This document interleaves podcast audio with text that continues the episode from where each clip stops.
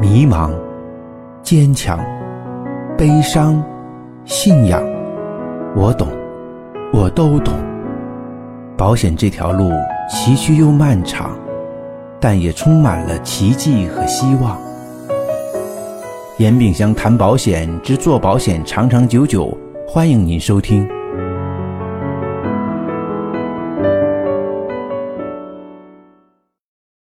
有人问呢？进入行业之后，我才发现现实和自己当初想象的不一样，怎么办呢？因为很多人呐，进到这个行业之初啊，他是听过创业的说明会，很多呢主管也在这某一些方面啊夸大其词啊，呃，没有把真实的情况呢和我们去沟通。我们进入这个行业之后，发现各个方面可能不都尽如人意。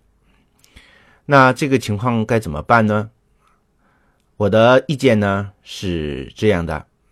保险事业呢是自己的啊，我们当初进入这个行业，也是一定会看重这个行业未来发展的前景，相信自己能做得很好，是不是？所以外界的环境并不是最主要的，关键是我们自己的主观能动性和内驱力。当我们下定决心要做好这件事情，就自己一定要想方设法去解决目前面对的困难，通过我们自己的能力去改变我们身边的小环境到大环境。比如说团队不尽如人意，那我们能不能够和团队长去协调、去沟通、去提出一些合理化的建议？怎么能够让团队发展的方向有利于我们自身的成长呢？沟通和管理。不仅仅是对客户和下属，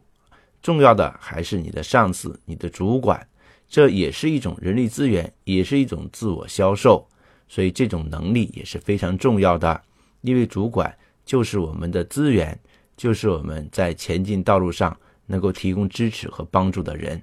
所以跟他们的关系要处理得很好，才能够解决未来我们面对市场纷繁复杂的关系。因为我们和同事、上级的关系是我们在职场里面每天都要去面对的，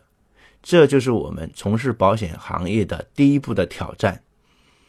第一步的考验。所以呢，要把它当做我们必须要过的这一关去看待啊。所以静下心来想一想啊，我们如何去跟主管沟通，用什么样的方式，用什么样的形式啊，什么样的内容，他能够接受。我们一起能够达成共赢的局面，这我们才能够自己啊快速的成长起来。啊，更多的问题呢，大家每周每个工作日的下午五点到六点，可以在我的微信群里面进行提出，y a n b x 九九，